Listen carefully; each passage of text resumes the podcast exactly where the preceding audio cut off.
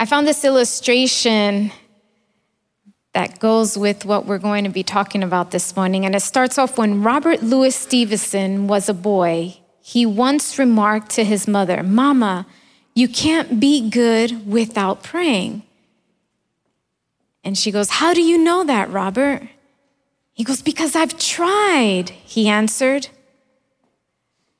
And it states, This brings to mind a story about another little fellow, one who had been sent to his room because he had been bad. A short time later, he came out and said to his mother, I've been thinking about what I did and I said a prayer. That's fine, she said. If you ask God to make you good, he will help you. The little boy replied, Oh, no, no. I didn't ask him to help me be good. I asked him to help you put up with me.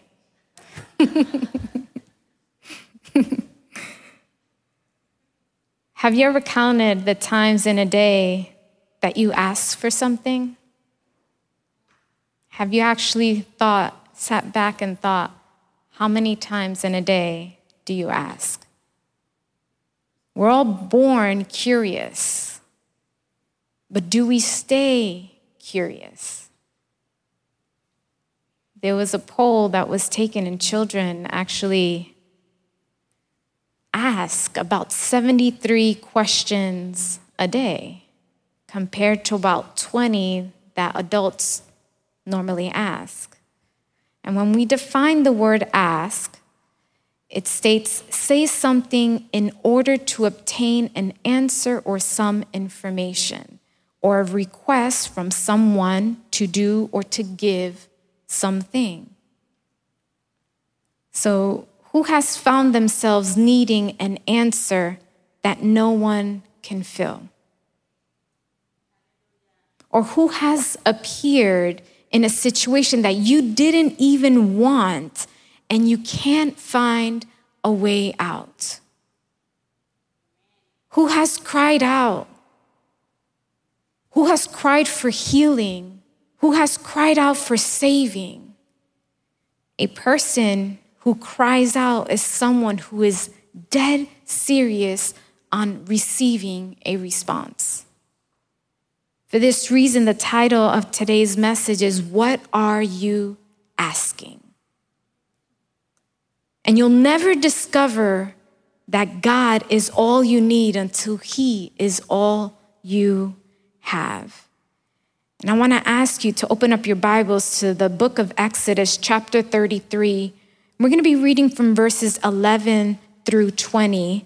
From the New International Version is what I'm going to read. But for reverence of the word, I want to ask you to stand. So we're looking at the book of Exodus, chapter 33, verses 11 through 20. If you have it, if you can say amen. Amen. Exodus chapter 33, verse 11 reads The Lord would speak to Moses face to face as one speaks to a friend. Then Moses would return to the camp, but his young aide Joshua, son of Nun, did not leave the tent.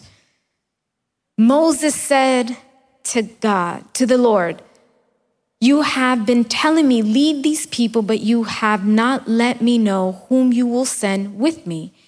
You have said, I know you by name, and you have found favor in me. If you are pleased with me, teach me your way so I may know you and continue to find favor with you. Remember that this nation is your people.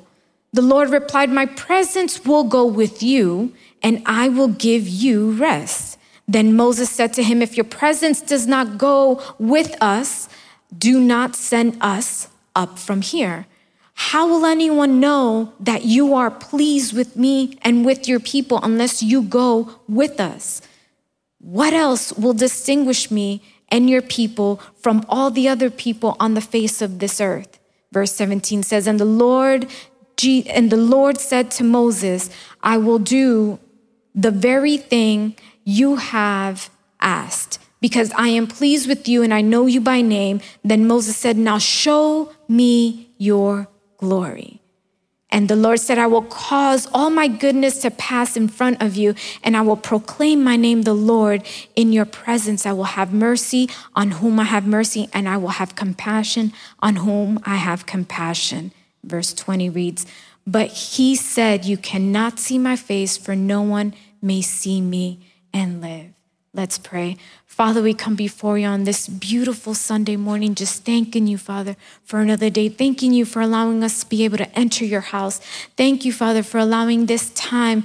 And we ask, Lord, that you open up our hearts and our minds so we can be receptive to the word that you're going to bring to us today. We set aside any distractions that may come, Father, because we want to focus on you, Lord. In the name of Jesus, we pray. Amen and amen. Amen. You may be seated.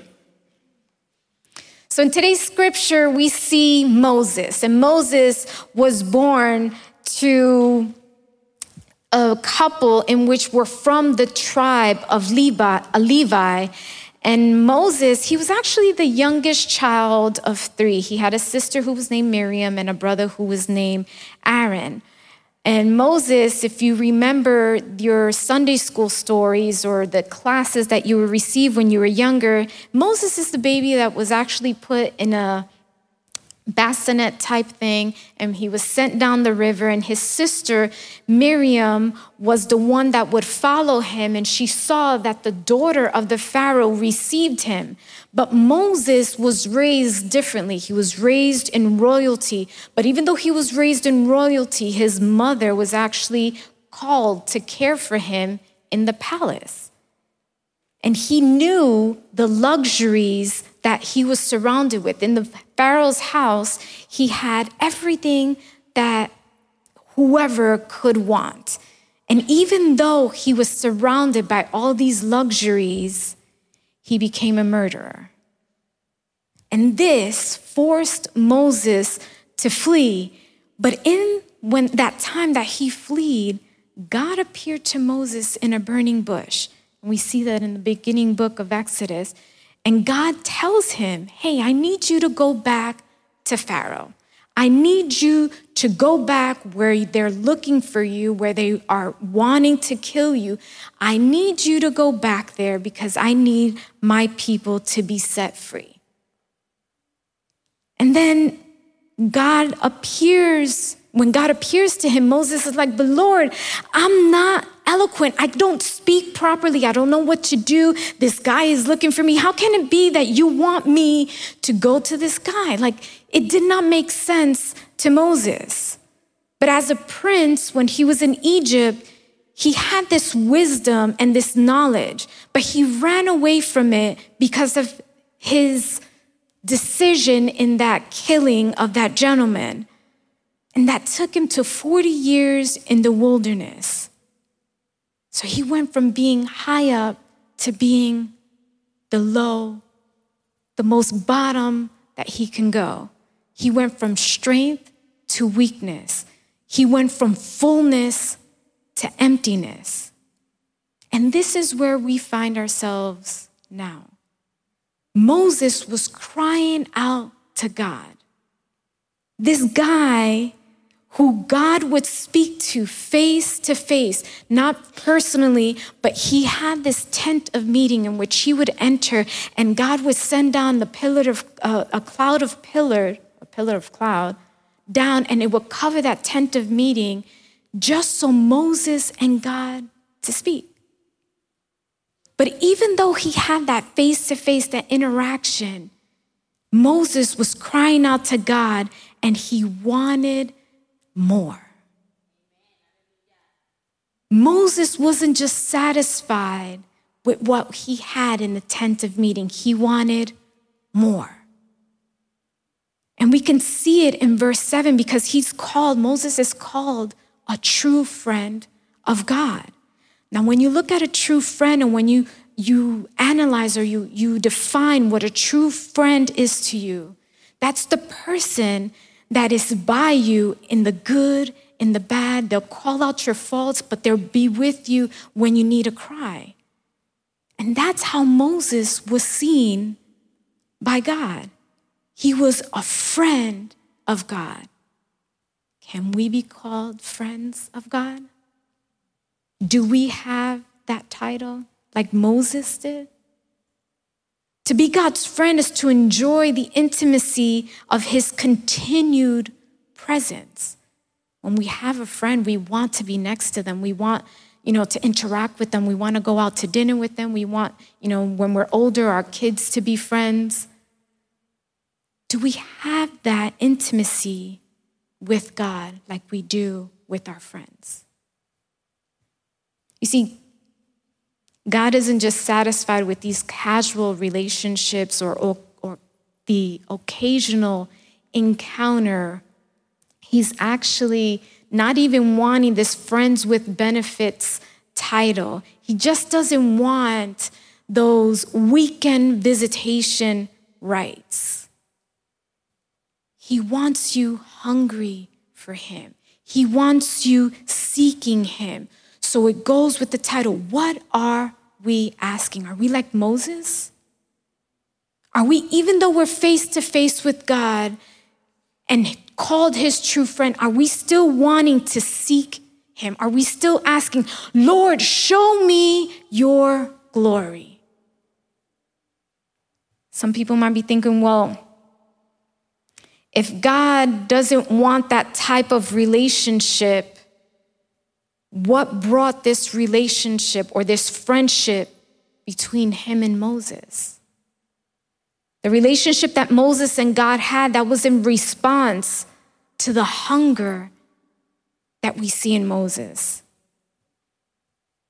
It was a communication thing that was in his heart that communication that he had opened up with God in the tent of meeting, he knew he couldn't do anything else but communicate with him. He had to have that relationship, he had to have that contact with God constantly. So he would ask him, Show me your glory. And so, what Moses would do is constantly go and speak to God in this tent of meeting, and God would talk to Moses as well. It wasn't just a one way street, it was a two way street in communication with Moses. He was a friend to God.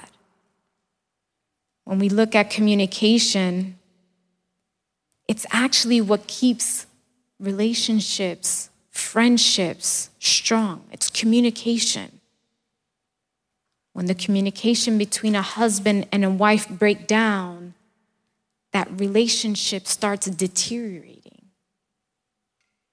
So, how are our lines of communication? When God tries to call us up, is our line busy? When God tries to call us up, does He have that automatic ring? Oh, you've been forwarded to the voicemail box of. Is that what he receives?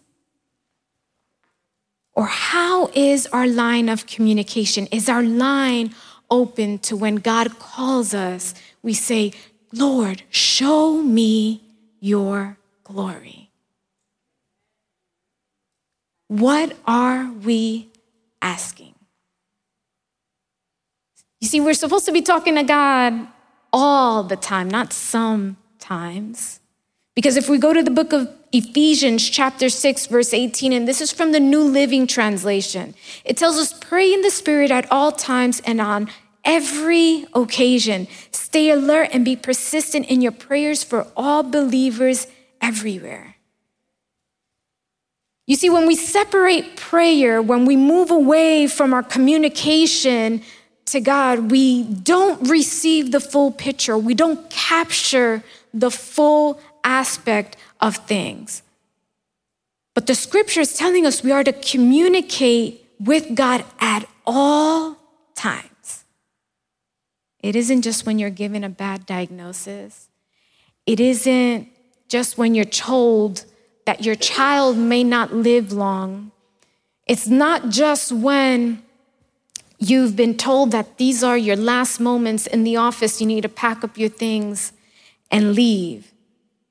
What the book of Ephesians is telling us is that our communication, our constant communication, it means that our prayer, once we open up, It means we are to pray for a blessed day. It means before I leave my house, I'm to pray. It's before I make a decision, I'm to pray. Before I get into my vehicle to move, I'm to pray. Before my children leave my house, I'm to pray. Before my husband leaves my house, I'm to pray. Before I make a decision that concerns my family, I'm to pray. If there's something going on with my fan- finances, I am to pray. If there is something going on with my family, I am to pray. It is to pray at all times. How is our communication?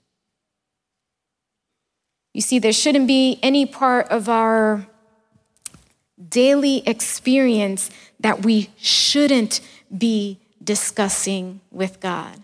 It's like, no, I got this, God. I, I think I can do it this way, and, and I really don't need you at this moment. That's not how it works. See, as we develop this habit of intimacy, this talking to God about everything all day long, you can't help but getting closer to Him. Remember the time when you were dating? How many times did you speak? You would actually fall asleep with the phone. It's like, well, I don't want to hang up because if they don't hang up, I don't want to hang up. Are we doing that with God? Lord, I'm going to fall asleep with you because I don't want to be the first one to disconnect this call. I want to be in constant communication with you. Are we like that? Are we passionately looking for an intimacy with God? Are we yearning to walk with Him?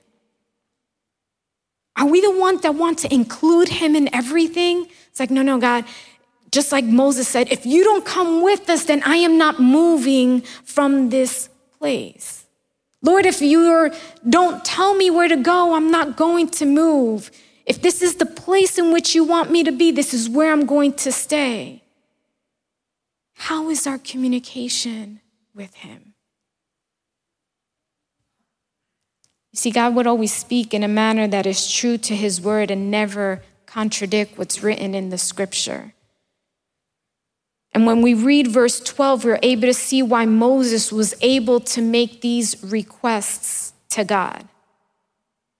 Having God's favor means he is happy or he was happy with Moses. We're actually very good at getting ourselves into some tough situations in which we sometimes don't even know or can comprehend how to get ourselves out of it.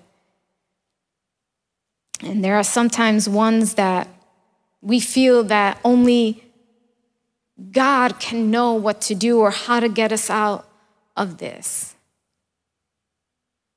And something that you can only know,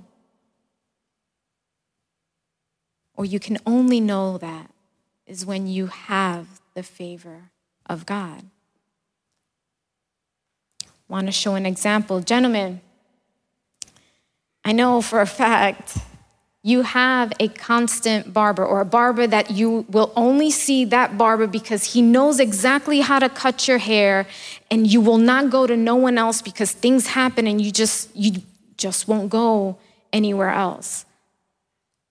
But your relationship with that barber that happens every 2 to 3 weeks on that haircut that you have shows your faithfulness to them the same goes with the ladies. If you have a nail tech, you will not go to any other girl to do your nails because you want your girl.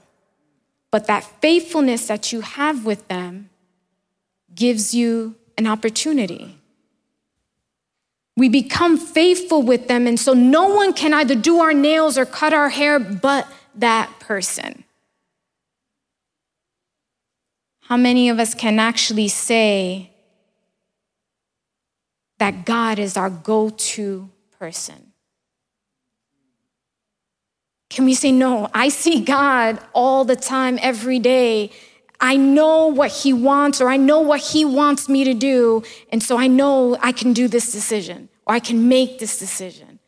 See, when we don't have that relationship, we can't talk like we knew what that person would decide. How do we know certain things of our spouse. It's a communication. If I don't speak with my husband and he doesn't speak with me, how will I know what he likes and doesn't like?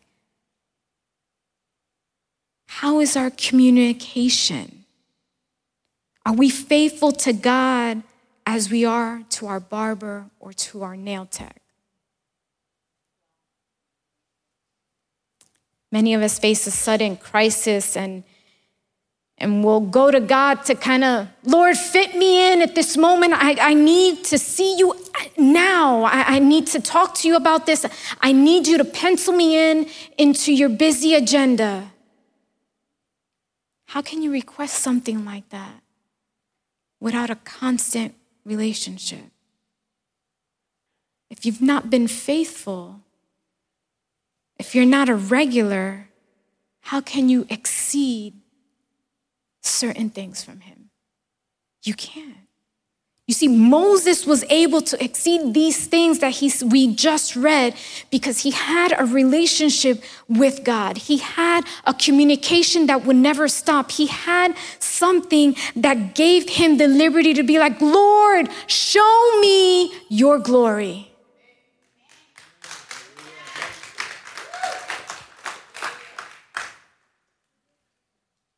Moses was like, Lord, I need your glory. He was faithful to his relationship with him, and he was a regular. And because he had been regular and faithful, he was able to make these three requests to God.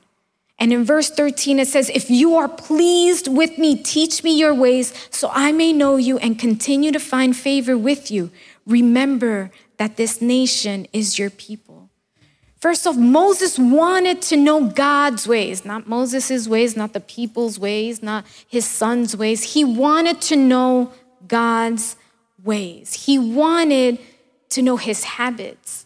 He wanted to know his behavior. He wanted to know his plans. He wanted to know his intentions. So Moses knew that he needed to know God's way. If I knew, he's probably saying, if I know God's way, I'll know what he needs me to do with these people. So his request actually came in a critical time. These people had just created a calf from the gold that was gifted to them when they left Egypt, and they made an idol because Moses was taking too long up in his communication with God. Moses was up in the mountain and he was getting the tablets of the law and he was taking too long. So these people were like, We need an idol. We need something or someone to worship. And so they created this golden calf and they directed themselves to it. These are the people that saw them being taken out of slavery from the Egyptians through the through the, the the encounter up until the Red Sea, they saw the parting of the Red Sea. They crossed the Red Sea, everyone in alive, everyone was good. They get to the other side, and then the Red Sea closes, and they are no longer in slavery. They are out from that. And these people were like, we need to make this golden calf. But Moses, seeing that, was like, Lord, I need to know your way. You put me here to direct these people, your people, not mine. So show me what you want me to do. He was like, Give me the instructions. I need to know where to go from here. But God was angry with these people. And God, knowing that, Moses is like, Lord, show me your way. Show me what you want. Moses needed to get to know God even more so he can see the Lord's way because he had a group of people that were disobedient, a group of people that he was put in front of that kind of lost track or lost sight. Moses didn't want information. What Moses wanted, the way I, I understood it was he wanted illumination, like, Lord, make that light bulb in my head turn on so I can see your way. He didn't want a list of facts, he wanted God to actually teach him. Moses didn't want the instruction packet that came with, you know, when you go to IKEA, you get this like book or manual on how to build your closet, and it, you wind up with pieces left over and it's a mess, right? Moses didn't want that manual from IKEA. He wanted the creator of the creation and not just the creation. Moses wanted the builder himself. One of the great fruits of growing close to God is asking Him and receiving the information, which actually leads us to have that light turn on. That switch kind of clicks on. We need God to turn that light on in our lives. But what we need to have is an urgency, is a, is a fervor, is a search for His purpose, a search for His direction for it. It's Jeremiah 29 11. It tells us, For He has plans for us. What we need is what Moses was asking Lord, show me your way. We need that clarity before we can go forward. Do we ask, does our one foot asks the other foot if it's okay to go in front of the other one when we walk? It's not. It's, it's something that happened. It clicks in our, in our mind and the bones and the muscles work and we just move.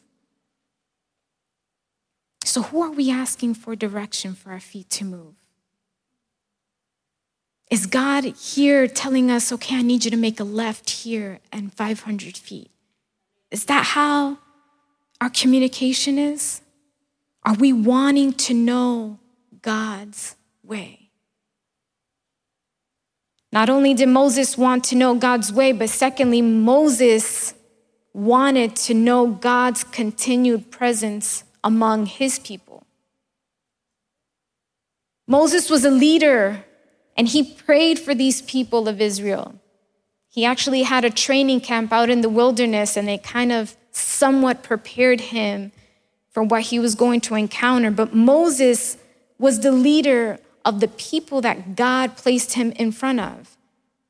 And so Moses would go into the tent of meeting and would pray for the people in addition to other things, and he would have that relationship with him. So Moses' communication wasn't just for himself, his communication was for the group that he was leading because God placed him there. And when we have a constant communication, that's why Moses was able to ask this of God. But the people of Israel as a whole didn't have the favor of God like Moses had the favor. So if we look at verse 14, the Lord says, My presence will go with you and I will give you rest. The you is singular. He was talking about Moses specifically. Moses, I'm just going to be with you and give you rest. The people that I put you ahead of, sorry. But I'm going to go with you and give you rest. But what Moses asked God was to extend that promise that he was given for himself to the whole nation. And that's why we look at verse 16. It says, How will anyone know that you are pleased with me and with your people unless you go with us? What else will distinguish me and your people from all the other people on the face of this earth? Was Moses was saying was like, hey God, I know you picked me to lead these people, but here there's this one thing. There's just one thing. I need you to go with us. I need you to extend this promise to the rest of your people because they're nothing without you. I was gone for 40 days up into up in the mountain and I came back down and these people were a mess. They need you. I know that you are what they need. And so I need you to extend that promise to your people. He understood that the people of Israel needed God's presence and his direction as much as he entered it. This is actually the same situation as when you get on your knees for your family, or you get on your knees for your church, or you get on your knees for your brother or sister in Christ, or you, you get on your knees for your employer. Like, oh God, my wife, my children, or my husband and my children, they need your presence in their lives. Or we say, we're struggling ministry and we need your presence here with us. Or my employer needs the refreshing word that can only come from you. Do we invoke the presence of God for the people that surround us like Moses did? Do we call on his name and say, Lord, I don't want to leave from here because this is where you placed me, but I, these people need more of you? Are we asking for his presence? What are we asking for?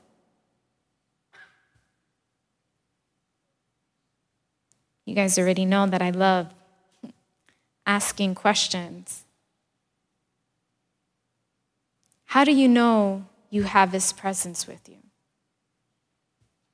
You see, when we have His presence, there's this distinction or there's a separation from the world.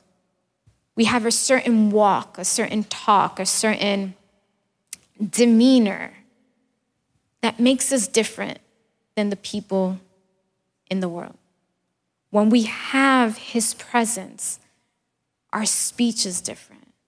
When we have His presence, we carry ourselves differently. When we have His presence, or when we enter that tent of meeting like Moses would enter, we even look differently. So, are we different than the others in this world? And with this third point, I'm going to start closing.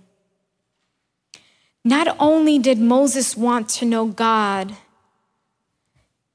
his ways, he didn't only want to know that, and he just didn't ask for his continual presence, but he wanted to see the glory of God.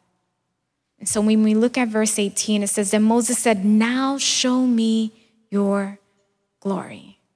The scriptures we read, they started off with Moses speaking face to face with God. And, and then God tells him that it would only be him. It, it's only you. I would only give you rest.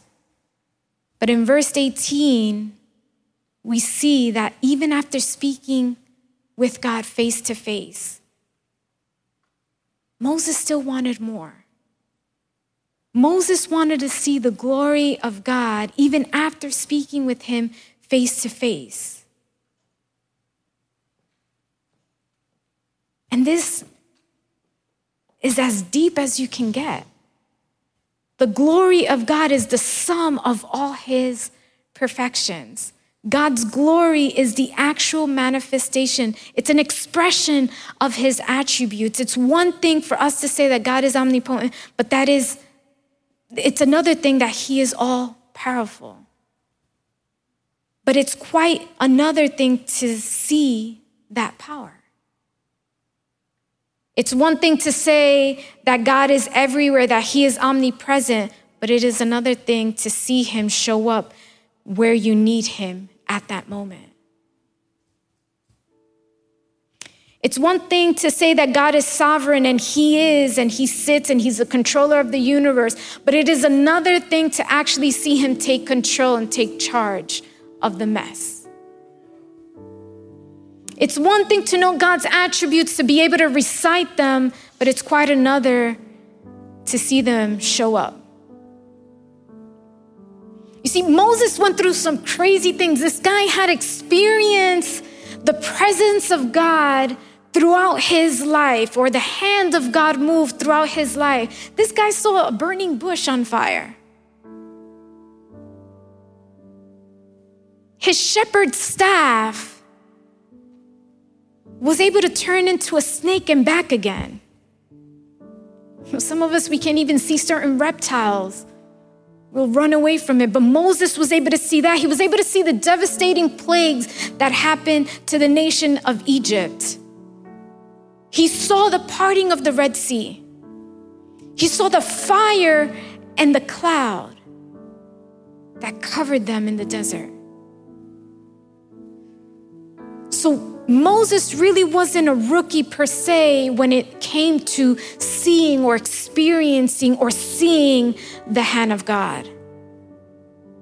So, why would a man that's seen all of this ask to see the glory of God?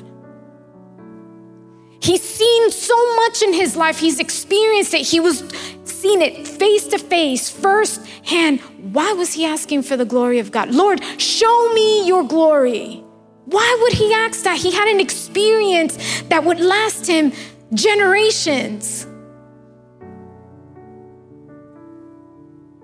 Many of us see a movie one time and we won't see it a second time because we already know how it started, what's in the middle, what's in the end. We're not going to watch it again. Some of us go to school and we graduate, and we're like, thank God I graduated. I don't want to go to school anymore. Moses knew that there was so much more to God that he wanted to see. Are we seeking God that way? Lord, I've seen you move within my life. I've seen you do things that I, I couldn't do myself. Show me your glory. Or do we Lord, I saw that you did that. Thank you. I appreciate it. I'll see you in a couple of weeks. How do we come before Him? What are we asking for? I want to ask you to stand. When we look at verse 19, let's we see God's response. It says, And the Lord said, I will cause all my goodness to pass in front of you, and I will proclaim my name, the Lord, in your presence. I will have mercy on whom I have mercy, and I will have compassion on whom I have compassion. But and then he adds verse 20, and it says, But he said, You cannot see my face, nor for no one may see me and live. See, even though Moses had experienced speaking to God face to face. Moses was still hungering for him. He had an open communication with God. He spoke to him all day, every day. He wanted more still. Moses still needed the satisfaction that couldn't be satisfied with just a quick appetizer, with a quick snack, with just a quick visitation right on the weekends. The hunger that Moses had, it pushed him to call on God. The hunger that Moses had, it called to ask and to seek the very face of God. Lord, show me your glory. But God tells Moses, Son, I can't show you my face, but I can show you my back. Lord had to tell him, Hey, it is impossible for you to see me face to face, person to person, but I will show you my back. Are we asking? Are we asking, Lord, show me your glory? Past couple of Sundays, we've spoken about how dry bones have become connected and then breath has been blown into us. And now that we have breath, are we asking? Moses had spoken to God face to face, but he still hungered. He still had something that needed a satisfaction, something that needed to be quenched. And he asked, Lord, show me your glory. Moses was able to see more of God than most of us has probably been able to see in the time that we've had. What are we asking? God wants you to see much of Him, much more of Him. Are you asking for Him? Are you asking for the benefits of Him?